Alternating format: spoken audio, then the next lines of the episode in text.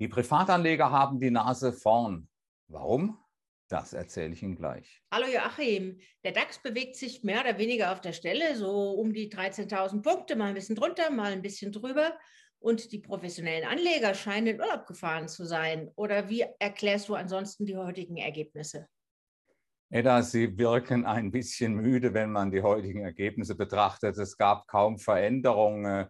Der DAX äh, im Wochenvergleich 1,4 Prozent schwächer.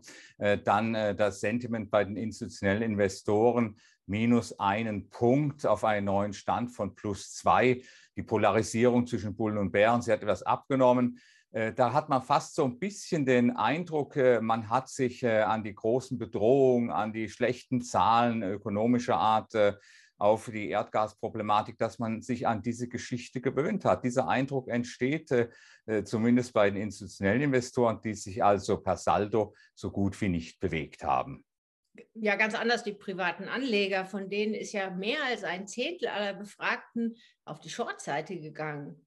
Was motiviert diesen Wechsel? Oh, das ist beachtlich, Edda. Das ist ein ganz starker Umschwung. Minus 23 Punkte im Börse Frankfurt Sentiment Index auf einen neuen Stand äh, von minus 22. Zuletzt waren wir so niedrig vor ziemlich exakt zwei Jahren, also im Juli 2020.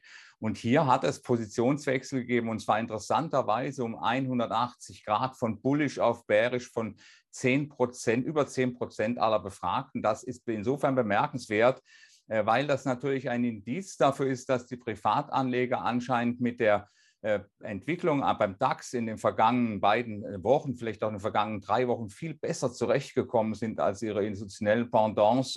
Hier müssen äh, zwangsläufig kleine Gewinne entstanden sein, äh, sonst wäre man vermutlich psychisch nicht in der Lage, einfach das Ruder herumzudrehen. Und hier nimmt man die Gefahren natürlich durchaus wahr, ganz einfach, weil die Position und die Einstandspreise gepasst haben.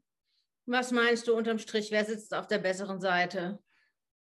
Also ich habe die Erfahrung gemacht, äh, wenn es äh, diese äh, Veränderungen bei den Privatanlegern im großen Stil gegeben hat, dann haben die auch oftmals recht gehabt. Ob das dieses Mal passiert, wieder so passiert, weiß ich natürlich nicht. So insgesamt, wenn wir auf der anderen Seite die institutionellen Investoren betrachten, da muss man sich natürlich fragen, haben die eine andere ökonomische Realität? Wissen die mehr? Wissen die vielleicht, was die US-Notenbank heute Abend machen wird an Zinsen? Das spielt gar keine so große Rolle, denke ich.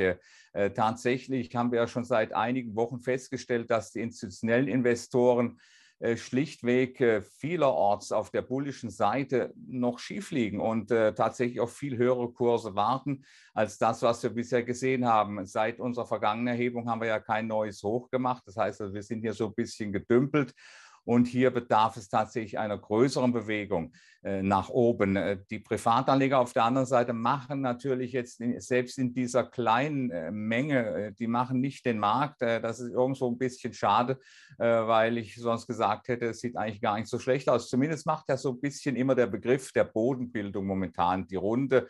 Äh, das mag natürlich auch damit zusammenhängen, dass die institutionellen Investoren eben darauf warten, dass es hochgeht, dass die institutionellen Investoren dann auch selektiv negative Informationen wahrnehmen und diese verdrängen. Das ist die Gemengelage. Unterm Strich hat sich gegenüber der Vorwoche stimmungsmäßig und auch für äh, die Entwicklung des DAX eigentlich nicht so wahnsinnig viel verändert. Wir brauchen hier vor allen Dingen einen Anschub äh, von außen, das heißt, das heißt äh, von langfristigem Kapital, idealerweise natürlich aus dem Ausland, bevor wir sagen können, dass wir hier vielleicht etwas mehr als eine Korrektur nach oben bekommen könnten. Danke für deine Einschätzung. Gerne.